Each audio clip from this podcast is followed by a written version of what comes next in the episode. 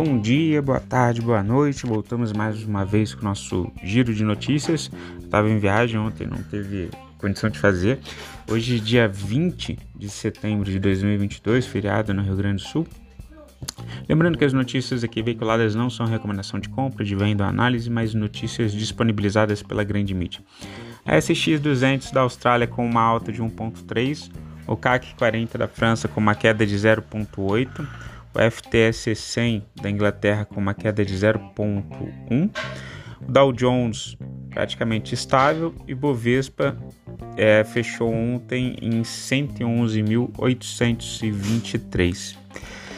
Em relação às commodities, a gente tem o preço do minério de ferro ele caindo em Singapura, tá? com o confinamento repentino do polo siderúrgico de Tangshan, servindo de lembrete de que a política chinesa de Covid zero né, não, não abre muitas margens. Eles fizeram mais fechamentos, mais lockdowns em 2022, por exemplo, do que em 2021.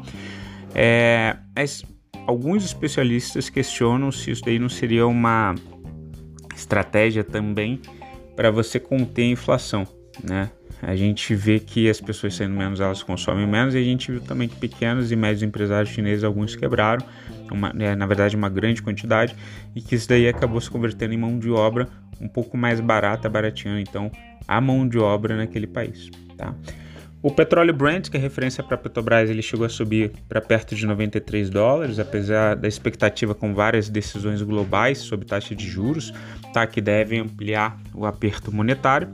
A gente tem uma desaceleração econômica né, acontecendo mundo afora, e isso daí é o que vem é, dando esse viés negativo, esse viés de baixa para o petróleo, né, porque o pessoal projeta uma menor demanda.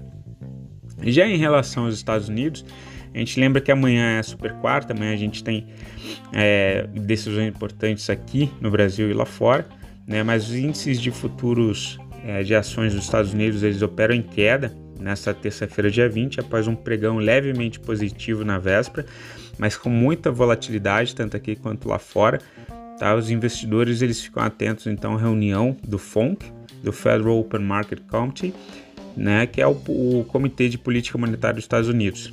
Tá? Ele vai ocorrer, ocorrer entre hoje e amanhã. E amanhã, por volta das 3 horas, a gente deve ter a divulgação da taxa de juros dos Estados Unidos. Tá? A, perspectiva é que o Banco Central americano ele suba em 0,75 pontos tá? a taxa de juros americano. É... Mas alguns especialistas aí projetando né, a taxa de juros já acima dos 4%. Tá? participantes do mercado diminuíram a expectativa de um aumento ainda maior. A maioria está falando em 0,75 e apenas dois dos 96 economistas ouvidos é, defendem um aumento de juros acima do nível de 0,75. Eles defendem um aumento de um ponto percentual. Em relação às criptos, a gente tem é, tanto Bitcoin né, em queda, está é, tá ali na, na, caixa, na casa dos 19 mil dólares, enquanto o Ethereum está em 1.300 dólares. A gente vem lembrando que durante esse cenário mais especulativo, né, mais é, incerto da economia, com os bancos centrais aumentando a taxa de juros, e os investidores eles saem de investimentos mais especulativos, como empresas de tecnologia, como criptos, né, e aí eles se refugiam em ativos mais seguros com menor volatilidade. Tá? Na Europa, as bolsas de valores elas operam majoritariamente em queda, com investidores repercutindo a disparada da inflação ao produtor na Alemanha em agosto. O índice de preços ao produtor, o IPP, avançou 7,9% no mês, muito acima da alta de 1,9% indicado pelas projeções. Tá? Nos últimos 12 meses, o indicador acumula uma alta de 45,8%, ou seja, a gente está vendo uma Europa com inflação muito alta, países como Espanha, como Inglaterra, com inflação de dois dígitos, né, muito em função do aumento do custo de energia é, depois de iniciada a guerra ali entre a Rússia e a Ucrânia.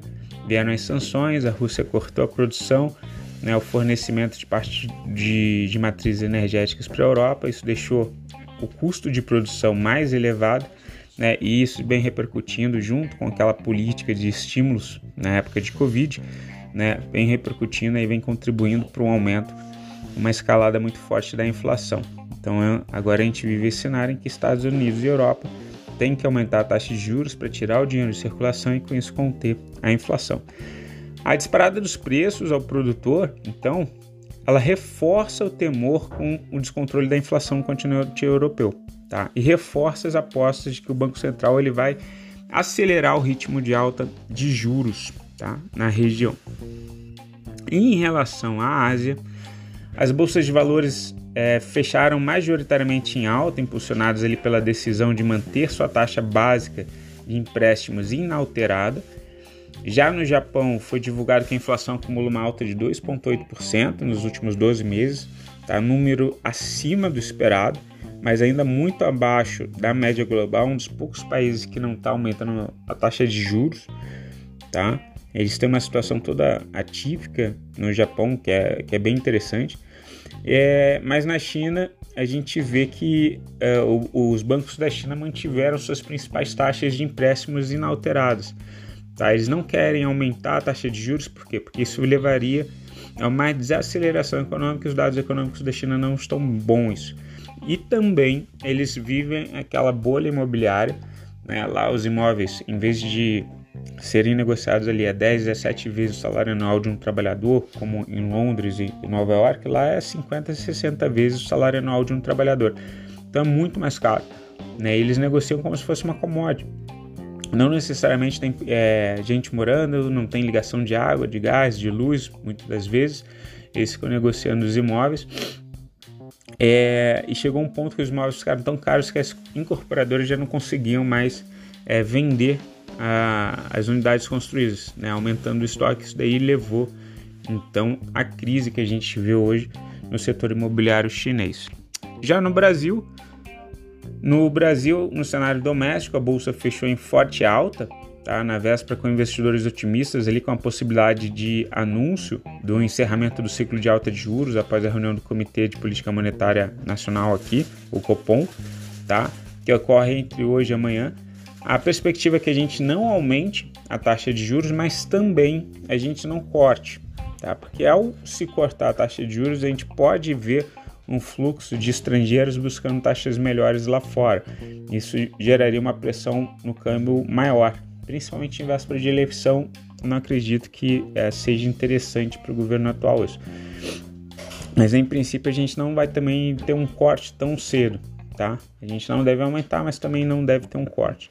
Com os cortes na projeção de inflação, apesar disso, né, a gente vê o IPCA e o GPM caindo, né? É, a expectativa do mercado é que a gente encontre também um crescimento do PIB para esse ano, né? O PIB está sendo revisto para cima.